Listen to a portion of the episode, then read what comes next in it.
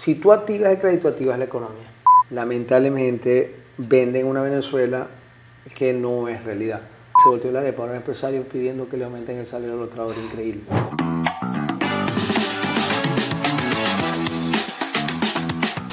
Bienvenidos al show de Canicoy. ¿Qué tal? Hoy me acompaña el primer empresario que va a estar pasando por esta sillita y estoy muy contenta de tenerlo porque bueno, es gran amigo y además es un excelente profesional.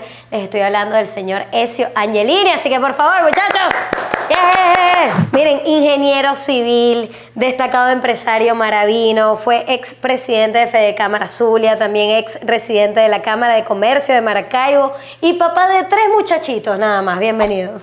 ¿Cómo estás? De verdad que muchas gracias, gracias por la invitación, Cani. Es un placer estar aquí acompañándote. Qué bueno, además que estoy emocionada porque eres empresario y, y yo siempre he querido que este programa sea Mira, para artistas, para políticos, para empresarios, tú eres el primero. Eres de familia italiana, ¿no?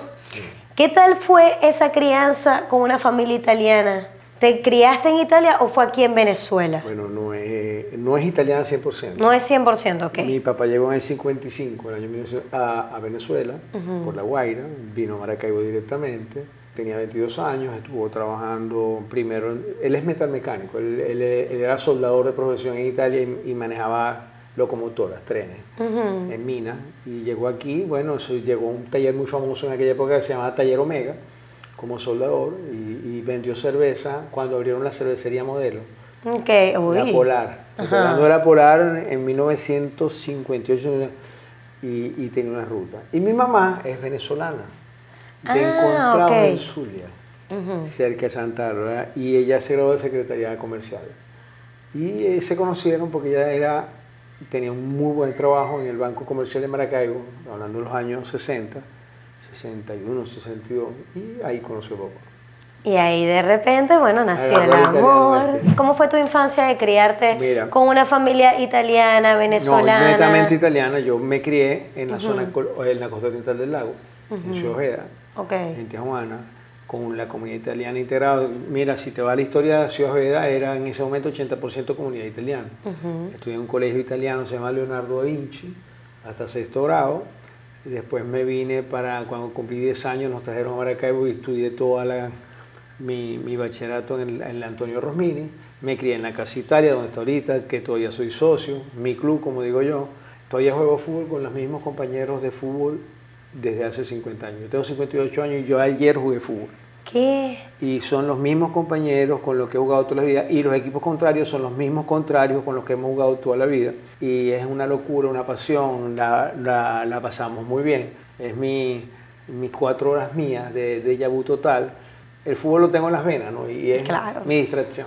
¿Y cuál es el recuerdo de la niñez así que tengas bien claro, aparte de ese, que yo creo que diría que es ese? Yo tuve una niñez muy feliz de verdad que de una familia muy, muy fuerte, muy papá era un hombre de carácter, muy trabajador, un ejemplo a seguir, mamá una mujer, era secretaria, secretaria comercial en aquella época, en los años 50 60, quiere decir que una mujer muy, muy preparada, muy caritativa, y de verdad que tengo muy, muy bellos recuerdos, el fútbol en mi vida en la Casa Italia lo, lo fue todo cuando fui, fui niño, en la Casa Italia viví todo, todo lo primero de mi vida lo viví en la Casa Italia mi primera novia. ¿Cuántos cuentos tiene que hacer Italia?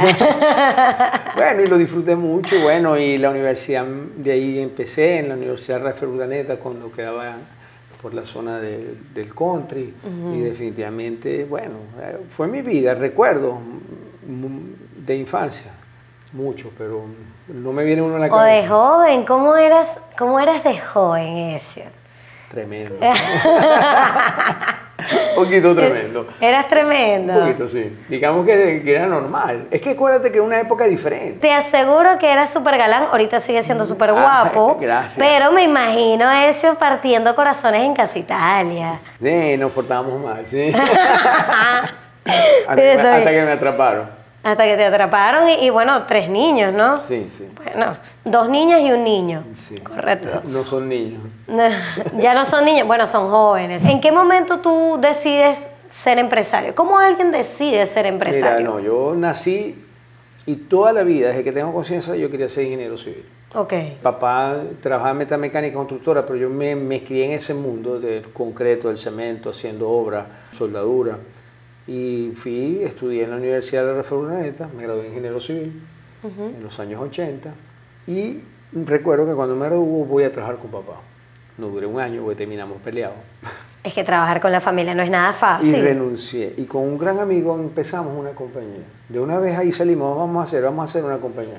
Recuerdo que en ese momento en Venezuela había muchas oportunidades y creamos una compañía que se llamaba Huanca, porque eran los apellidos de él y el mío, Gutiérrez, Angelini y Compañía Anónima. Ok. Y él, él se lo llevó el COVID, Toño Gutiérrez, José Antonio Gutiérrez, se lo llevó el COVID, persona la cual quise mucho. Y me acuerdo que nos fuimos al Porvenir, enti- un banco que no sé si se acuerdan, que hoy, hoy es Banesco, para que tengan idea, eso lo compró Banesco.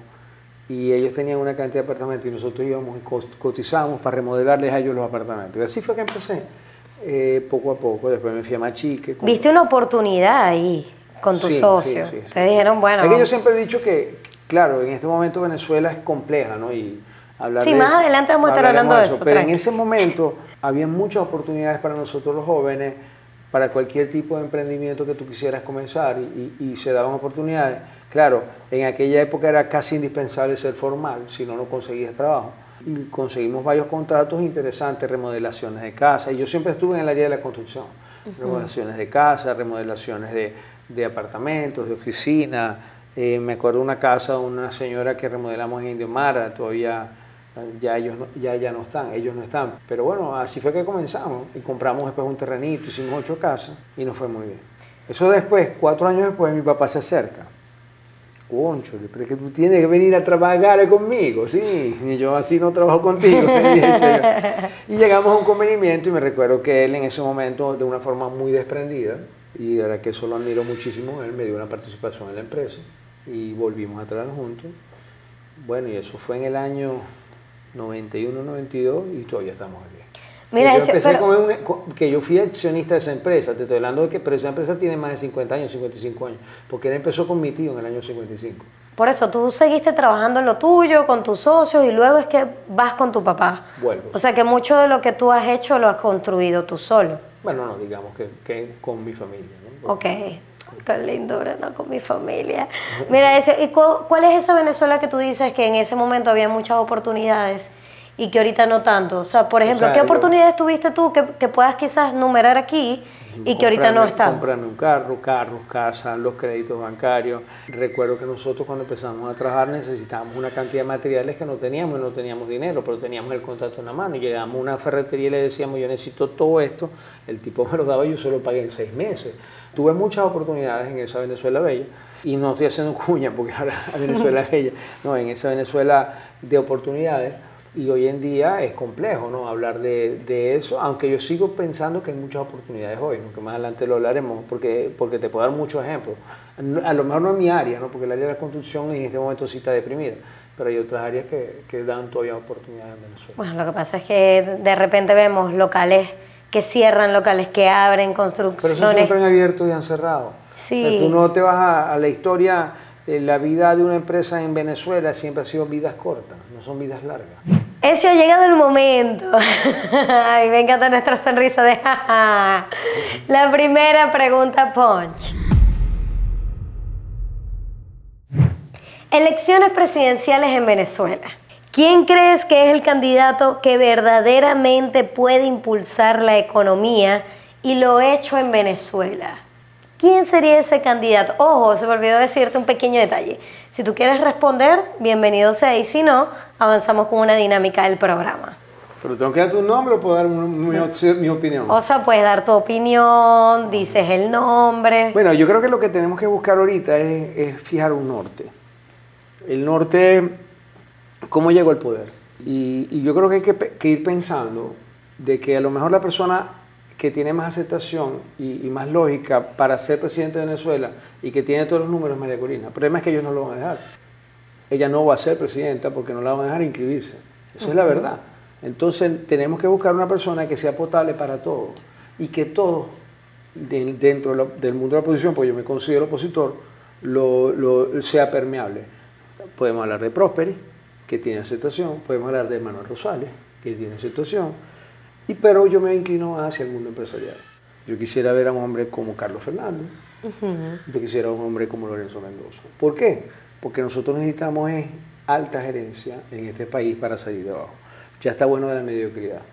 Yo estoy cansado de hablar de que Venezuela cambió y no sé, a lo mejor no me estoy saliendo del tema. Yo estoy cansado de hablar de que Venezuela cambió, pero sigamos haciendo lo mismo. Seguimos haciendo lo mismo y estamos esperando resultados diferentes. Ya eso a mí me agotó. Yesenia te manda saludos, Yesenia te manda saludos. Mira, Yesenia normalmente Ah, interrumpe, de fregar, ¿no? interrumpe este programa cuando mis invitados se apasionan mucho. Pero, pero muy bien tu respuesta y ha respondido, ¿verdad, muchachos? Pregunta Ponch, respondida, muy bien. Miren, vamos a avanzar entonces con otro juego. Esto es En tu mente. Eres un hombre de números, es decir, muy realista, pero ¿crees o te interesa alguna teoría de conspiración? ¿Crees en alguna? En todo. Dime una teoría conspirativa que tú digas, concha, Cani, esto. Bueno, yo siempre he soñado con, con un país diferente. He luchado toda mi vida con eso y, y- y- me la paso en- en- con mis amigos conspirando de mentira a ver cómo llegamos a que esto cambie. Yo creo que todos tenemos un poquito de eso. Todos tenemos en, en- en el fondo algo de... Todos estamos conspirando entre Sí. familia, amigos, ¿qué Como, hacemos? venga, ¿Qué hacemos para que para, ganar en el partido de fútbol del miércoles o, o qué hacemos para, para en los mismos gremios? Yo ahorita que tuve un evento bestial con lo de la Expo, bueno, ¿a quién, a quién invitamos para que venga? ¿Qué La Expo Fede Cámaras, Ah, de eso sí. estamos hablando, Sí, tremendo evento. No, yo creo que, que todos lo hacemos, eso es algo natural. Está bien eso. Mira, ¿qué duele más? ¿Perder una gran inversión o enterarte que te montaron cacho? Coño, yo creo que, yo creo que, te pegaron cacho. Porque como yo soy empresario, siempre te recuperas de una gran inversión. Sí, en una se pierde, otra se gana, O sea, como tú dicen por pierdes un amigo o tú pierdes una persona que quieres mucho, te pega mucho. Pero si tú pierdes, no te enamores del dinero. El dinero es una consecuencia de algo que tú haces eh, en tu trabajo. Y si lo haces bien y con pasión, como tú estás haciendo esto, vas a cosechar futuro. Lo que pasa es que no podemos ser cortoplacistas. Y muchas amistades se pierden por el dinero. Eso, si quisieras pedir un deseo, ya, ya me imagino por dónde va, pero si quisieras pedir un deseo, yo te doy a Yesenia, que la quiero muchísimo. Mira, con Yesenia en la mano, ¿qué le pedirías a Yesenia? Que, que te cumpla, como si fuese, no sé, el genio de, de la lámpara de Aladín. Otra Venezuela. es que lo que pasa es que, que como yo me considero una persona que muy, muy práctica en eso y, y digo, si tú trabajas y te esfuerzas y logras el objetivo y lo que yo sé hacer es trabajar, tengo una familia en la cual soy feliz, este, lo que necesitamos es que las, las oportunidades y las condiciones se nos den. Sí, yo sí quiero que, que, que rescatemos este país todo y que todos entendamos que juntos que la podemos resolver. Porque Así ellos no es. son Mayri y nosotros tampoco. Exactamente. Si pudieras hacerle una pregunta a un personaje de la historia, bien sea de Venezuela, del mundo, ¿qué le preguntarías? ¿Y quién sería? Ay, Dios mío. No, mentira. Eh, no, yo, yo, yo, yo más que una pregunta diría, yo soy muy apasionado por, por lo que estoy viendo en el mundo gremial, ¿no? Y, y- y la pregunta es, ¿cómo llegamos a esto? ¿Cómo llegamos, cómo llegamos a, esta, a esta situación que estamos teniendo? Y, y sí me gustaría preguntarles a los que nos llevaron a esto por qué y, y si no se dieran cuenta del daño que nos hicieron tan grande. Hay 7 millones de personas que se fueron, hay un 60% de Santa María abajo en Maracaibo, hay una cantidad enorme de desempleados, o sea, hay mucha desesperanza y yo soy un tipo propositivo, entonces ¿cómo llegamos a esto? ¿A quién se lo preguntarías? A Chávez. A mí se me gustaría hablar algún día con él y explicarle el daño que nos hizo. Y no me da miedo decirlo. Muy bien, Ezio. Tú como empresario, si te dirían, mira, te toca ser presidente de Venezuela, con el Mira, escenario que hay. nosotros No, no, no, no, primero eso no va a pasar. Pero suponte que ese sea el sueño de uno. Yo soy pro capital, toda la vida soy hombre de derecha, y, pero tenemos un, un problema social enorme. Tendrías que hacer cuatro o cinco cosas que para mí son extremadamente importantes. La primera es la- el 100% de la apertura petrolera.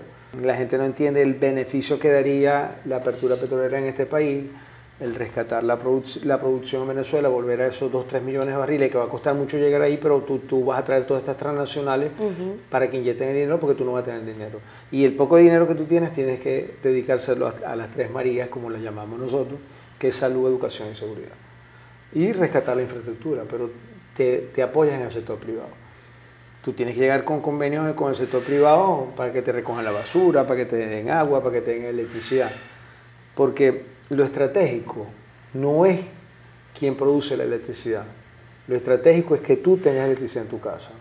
Lo estratégico no es cómo llega el agua, es que tú tengas agua en tu casa y te puedes bañar todos los días. ¿Dónde está la mejor internet de Venezuela? En el sur, en Maracaibo, porque es manejado por las empresas privadas. Entonces yo creo que tiene que haber una combinación entre empresas privadas y empresas públicas para rescatar el país. Los países más exitosos del mundo es donde todos los servicios los llevan empresas privadas y la empresa pública y el Estado es controlador de eso. Y hacia allá tenemos que generar confianza para que vengan los capitales foráneos y sobre todo rescatar la educación que es tan costosa. Y yo estoy seguro que las grandes, la CAF, el Banco Mundial nos van a apoyar en eso. Pero bueno, vamos a jugar a qué te suena.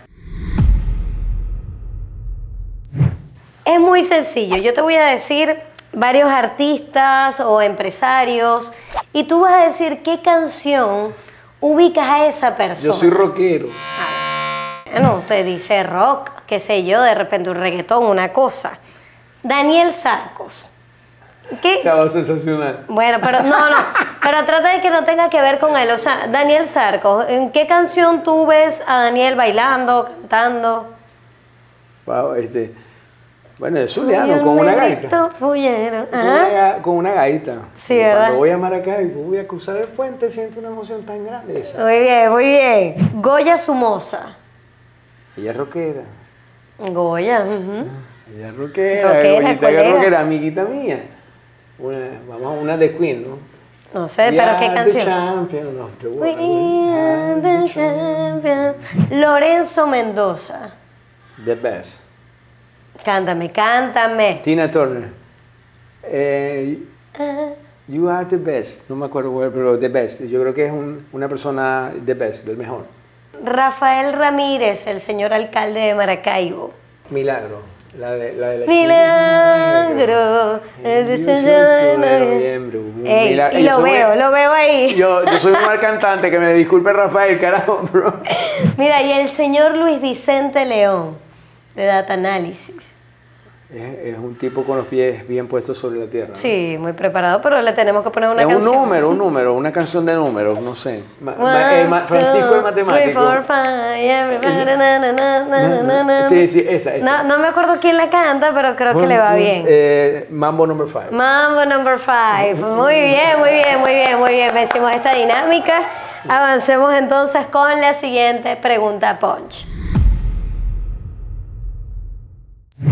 La siguiente pregunta, Punch, tiene que ver con el rubro donde te desenvuelves, el empresariado, el gran empresariado de Venezuela. ¿Cuál es el empresario con mejor visión, según tú? ¿Y cuál es el que quizás no tenga una muy buena visión? La primera te la contesto y la segunda me vas a amarrar.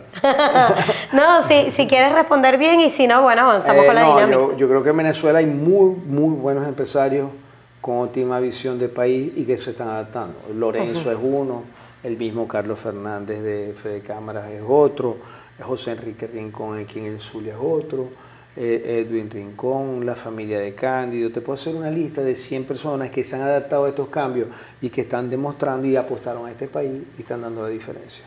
¿Quiénes no? Este, yo, yo, ¿Vas a responder eso? eso? No, no, eh, es que hay gente que lamentablemente se ha ido de Venezuela, empresarios exitosos aquí, y no entendieron los cambios que se generaron aquí y critican a los que nos quedamos aquí. Sí, que no, no, supieron adaptarse. Y eso, eso es malo porque está bien que tú te vayas, una decisión personal, yo lo admiro, porque también es valiente irse, ¿no? Por supuesto, eh, claro. Y, no te voy a decir nombres, porque no te los voy a decir, porque creo que sería una falta de respeto hacia ellos. son mis amigos, los quiero mucho, y son decisiones personales. No pasa nada de eso, yo paso a producción, ven acá producción, por favor. Pero no es justo. Ahí viene Kenji, no pasa nada. Te contesté media pregunta. No, no, no, porque tiene, tiene su partecita que yo quiero que me responda, pero bueno, vamos a probar una exquisitez del chef de este programa. Solamente tienes que abrir la boca, pero ya, ese- ya se puso rojo y no ha probado nada. Abre la boquita, abre la boquita, ese, ah, y ese no, no- ajá. Eso, eso sabe rico. Una aceituna, creo que. Ok, bien. Es una aceituna con Ay, Dios mío. Aceite, pimienta, eh, especias. Mira, tiene aderezo César, adobo y jengibre. Está bien. Bueno, no, no, pero no estuvo tan mal. Para nada. No, estuvo chévere. Está bien cuidado. A mí me gustó. Mira, continuando con la entrevista. Para construir un país se necesita talento, pero también dinero. Eso, por favor, eso es así. ¿O qué consideras tú? ¿O yo estoy equivocada? ¿Talento y dinero? El adobo. ¿O qué agregarías? No, mira, en Venezuela tuvo mucho dinero y estaba manejada por mediocre. Eso de la meritocracia que tanto castigamos. No, talento. El talento es lo más importante, el dinero se consigue. Las multinacionales van a venir, van a traer dinero, lo- los fondos mundiales van a venir, van a traer dinero. Necesitamos talento. Venezuela era un país que ten- tenía mucho talento y exportamos talento en el mundo. El talento es lo más importante. Que los, mira, que los mejores puestos lo tengan los mejores, que eso es lo que, eso es lo que hace a un país de primera. Que país sea porque se prepararon realmente y para hay, eso. Y los hay. Porque mira, vámonos al mundo petrolero. Hay de esos 19 mil venezolanos que se fueron de la industria petrolera. Están entrando en México, en Dubái, en Estados Unidos. Y han aumentado la producción en esos países. Algo bueno teniendo. Algo bueno tenían, totalmente. ¿Tú crees que Venezuela ahorita es un país para invertir? Los capitales de alto riesgo lo ven así. Ahorita que más riesgas, más ganas. O sea, si tú tuvieras un capital muerto, tú vienes a este país, te un ejemplo, vienes a Venezuela con Maracaibo y compras N cantidad de terreno, y si X, en X momento esto cambia, ahorita, dentro de 8, 5, 4 años, 3 años, se va a destapar. Porque aquí con la entrada de la industria petrolera al otro día hay un cambio total. Bueno, ya dicen que se está haciendo parte del trabajo. Me- ¿O qué opinas me- tú de eso? se tienen que terminar de, de eliminar las sanciones, efectivamente. Con un país sancionado no. Y no eliminar las sanciones, generar la seguridad jurídica. O sea, tú eliminas las sanciones, pero yo necesito que tú me des seguridad jurídica Claro. nacional, que las leyes se cambien. Aquí hay que cambiar una cantidad enorme de leyes que nosotros propusimos de Fede Cámara que se cambiaran. ¿no? La ley de hidrocarburos, eh, que elimine la ley de mayo de 2009 que devuelvan las empresas expropiadas del lago, las ciento y pico empresas expropiadas del lago, las tierras que expropiaron. O sea, vamos a devolverle a los dueños las fábricas para que tú veas cómo... Ezio, y tú que estás en ese mundo de- del empresariado, esos son temas que ahorita se están tocando. Con este Nosotros tema de, elecciones que vienen, el tema de las expro- expropiaciones. Nunca lo dejamos de tocar. A puerta privada siempre lo pedimos. Se nos ha dicho que sí, que tenemos razón. Una de, la- de las curiosidades que a mí me dan, que me da a mí mucho cuando nos sentamos en las me- estas mesas de trabajo que, que a veces son buenas y a veces son malas, es que llegamos a las mismas conclusiones y nos ponemos de acuerdo en las mesas. ¿Sí? Esto, es la- esto es lo que hay que hacer para activar el... eh, pero nunca lo aplicamos. O sea, cómo se come. Vamos a aplicarlo. Cómo esto que, que escribimos en el papel, que el papel aguanta todo, cómo lo hacemos, cómo lo ejecutamos. O sea, ya, ya aquí tenemos que llegar a, a ejecutar y ser pragmáticos. Sea, el Venezuela tiene que volver el crédito. Todo el mundo sabe que aquí tiene que volver el crédito. El crédito bancario, el crédito suntuario. Que la persona que tenía una tarjeta de crédito iba a comprar y sacaba una nevera. Tu abuela sacó una nevera así. Te garantizo. Con una tarjeta de crédito que no le... no- o comprabas un carro de crédito. Ustedes no lo vivieron porque creo que son jóvenes. No, no, pero sí lo llegamos a vivir, claro Entonces, que sí. Ok, claro. entonces tú eres vieja como yo. Pero, pero, pero, pero comprabas un crédito, lo pagabas a 3, 4 años en cuota y, y el banco te prestaba el dinero y si tú pagabas bien te aumentaba el crédito y, te, y, y las casas las comprabas a 15, 20, 30 años, que- política habitacional. O sea, si tú activas el crédito, activas la economía. O sea, que tú sientes ahorita que todas estas cosas que has mencionado que ya no existen, No, si, si- pueden volver no, rápido. pero, pero ahorita actualmente no existen. No. De hecho, ni una tarjeta de crédito, o sea, ya eso no existe. Pero entonces consideras que Venezuela no es un país para invertir, entonces no es, no es, Los eh, altos riesgos te dije que sí. es un alto riesgo. Los altos riesgos, los capitales de alto riesgo invierten en países de alto riesgo porque están apostando a, a un cambio a largo plazo. Es increíble explicarle a alguien que quizás está viendo la entrevista, que no es venezolano, cómo se ha mantenido la economía, ¿no? O cómo por lo menos Porque nos el que vendimos es... mal afuera. ¿Cómo? Nos vendimos muy mal afuera. No- nosotros somos nuestros propios enemigos. Estos venezolanos que fueron para afuera lamentablemente venden una Venezuela que no es realidad. O sea, porque yo quiero hacerte una pregunta a ti, vamos a cambiar los roles. Yo quiero que me digan cuándo No, fue yo que, no soy la, yo no soy la entrevistada. ¿cuándo fue que tuviste los supermercados sí, con los anaqueles vacíos. ¿Tú los viste? Yo los vi en 2017. ¿Viste los Los vi, pero ya no. Ok, y los, pero no estaban vacíos, porque el- tú tenías mercancía de Colombia, ibas al centro y conseguías lo que tú querías. Y nosotros comimos. O sea, lamentablemente vendemos mal. Nosotros somos nuestros propios críticos. Lo que pasa es que fíjate que tú lo acabas de decir también. Y es el tema de que había mercancía colombiana, pero no había producción venezolana. No, no había. Y es lo que está pasando ahorita también. Ahorita tenemos problemas de eso. Hay mucha mercancía de Colombia que se, Bueno, pero, se ha- pero ha, bajado, ha bajado muchísimo. Si tú te vas a, los- anaqueles, la canasta alimentaria básica, casi toda venezolana. Sobre todo si sale del Zulia, ¿no? Sea, acuérdate que nosotros somos un estado fronterizo y Sí. los estados fronterizos son más problemáticos, pero tú te vas al centro y vas a ver los anaqueles con productos hechos en Venezuela. No como quisiéramos, no como no los, todos los productos, y- pero lo hay. Claro, tenemos eh, eh, la ley antibloqueo, entonces vienen los productos y no pagan arancel y hay competencia desleal. Todo Eso es verdad. Sí, bueno, lo que pasa es que eh, sí hay que hacer ese énfasis que estamos grabando desde Maracaibo, desde el Zulia, que es un estado fronterizo. Y obviamente tenemos aquí hay productos colombianos, yo diría que la mitad. Ni siquiera Sobre, todo sobre todo en el centro, una cosa. Y la economía en el centro es, es muy, muy fuerte todavía. No, y, y también la turca, hay mucha mercancía de, de otros lados que, que hay aquí, pero en el resto del país sí es verdad. Sí, es No, también en el resto del país hay mucho, mucho producto árabe, turco, sí, totalmente. Pero bueno, entonces te preguntaría ahora, Ezio, ¿cuál crees tú que debería de ser el salario mínimo del venezolano? El suficiente para cubrir la canasta alimentaria mínima. Y yo voy a hablar de un ingreso familiar. Para cinco personas debería ser por arriba de 400 dólares. Para que coman cinco personas la canasta alimentaria básica. O sea, sus tres golpes, las cinco personas coman. O sea, que en pocas palabras el salario de una persona es cercano a 200 dólares que trabajan dos personas. Está bien, me parece, me parece. Es más, de todas maneras, en los voy- comentarios. Si me voy a, si me- eso es el mínimo, tú me hablas del mínimo. Si me voy, yo soy, yo soy lo que piensa que un salario digno va a permitir que la rueda arranque.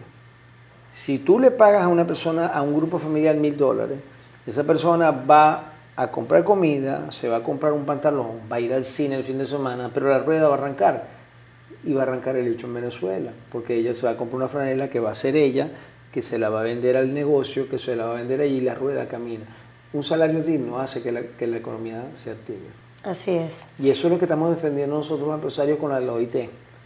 Nosotros estamos defendiendo un salario mínimo y por eso estamos discutiendo que se vuelva a montar la tripartita que se ha montado con el gobierno nacional y con los sindicatos buscando el rescate de un salario digno. Se volteó la arepa a los empresarios pidiendo que le aumenten el salario a los trabajadores. Increíble.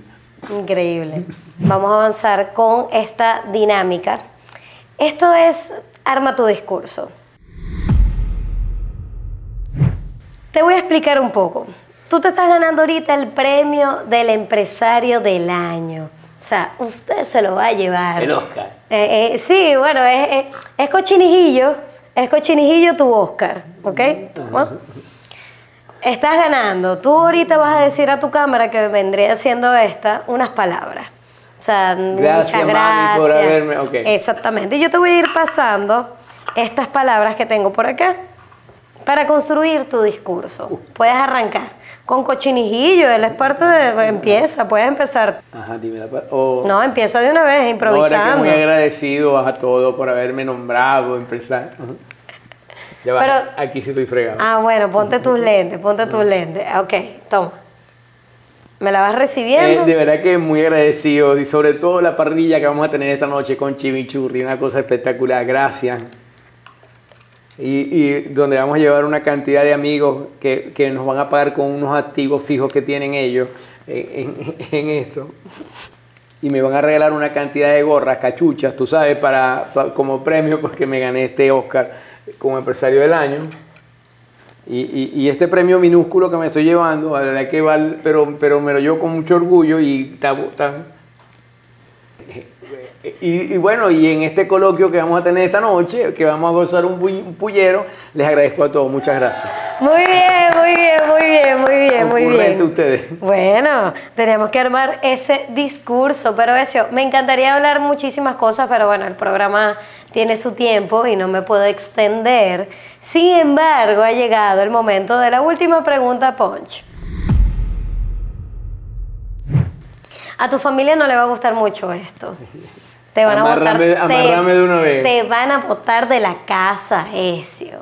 ¿Quién de tus tres hijos es tu favorito? Amarrame. ¿Y por qué? ¿Por qué? No, no puedes responder. No, es que lo que pasa es que.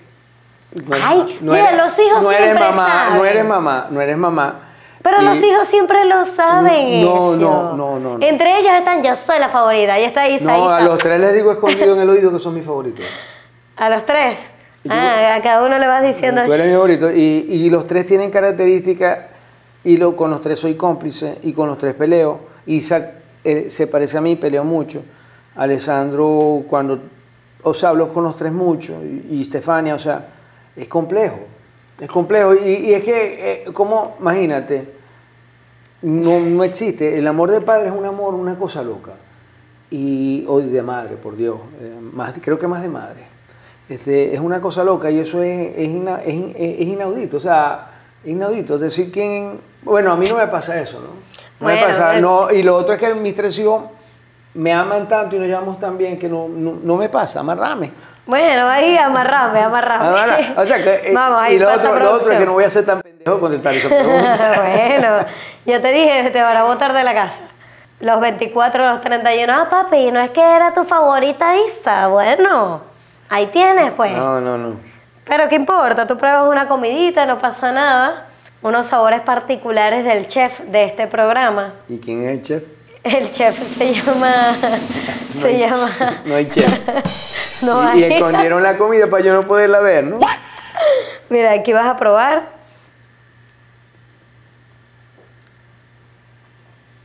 Una pasa, ¿no?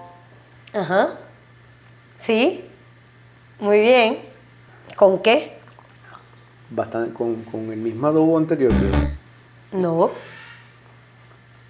Ah, Bueno, eh, tiene algo de vinagre, de aceite. Está buena. Está bueno. Bien. Eh, Qué bueno que eso le ha gustado. Mira, es eh, pasa con salsa rosada y salsa agridulce. No le sentí la salsa rosada. ¿No se lo sentiste? Por, por acá está aquella. Muchas ¿Y gracias. dónde a- la tienen escondida? Porque- Bu- Bueno, por ahí, por ahí. Mira, hemos terminado el programa por el día de hoy, así que muchísimas gracias. No, Ezio. Cani, de verdad que para mí un placer estar aquí. Te deseo todo el éxito del mundo. Te estoy seguro que lo vas a hacer porque eres muy, muy activa, muy proactiva. Sigue echándole piernas. Te felicito y, y todo el éxito del mundo. Y gracias por invitarme, la pasé buenísimo. Yo nunca, normalmente a los programas que voy, a la entrevista que voy, todo es serio. Sí, y no, te no, preguntan no. del país, de político, de economía. Y, y- y- y bueno, está bien, está bien. Y de la situación país, de la situación empresarial, pero está bien hacer algo diferente. Exactamente, sí, lo que queríamos era hacerlo diferente y bueno, ver a los empresarios en, en, a ver, de otra manera, porque al final ustedes son personas, ustedes también se toman un whiskycito o de repente están hablando de cualquier cosa, de la familia, de su niñez. bailamos, contamos chistes. Exactamente, eso es lo que queremos mostrar en este programa, así que gracias por ser No, parte. gracias a ti. Y el primero. Wow. Gracias. Dentro de unos años va a decir el primero que entrevistó empresario canigo y soy yo. Bueno, eso, si quieres te despides a tu cámara por acá. No, era que, que, que, que gracias a todos y que sientan que nosotros en el mundo empresarial somos parte importante de la solución de esta crisis del país. Y lo estamos haciendo y estamos apostando a este país y no hemos dejado de hacerlo. Cuenten con nosotros y que, que vamos a ser los últimos que nos vamos a ir el día que nos tengamos que ir. Nosotros no nos vamos a ir, vamos a seguir luchando para rescatar este pueblo. Ay, amén, amén. Muchísimas gracias por ver esta entrevista. Si les gustó, ya saben que la pueden compartir, darle me gusta, decirle a la gente, mira, tienes que ver a Ezio y suscribirse al canal, por supuesto. Esto fue todo por hoy. Nos vemos en la otra edición el domingo que viene a las 7 de la noche. Bye bye.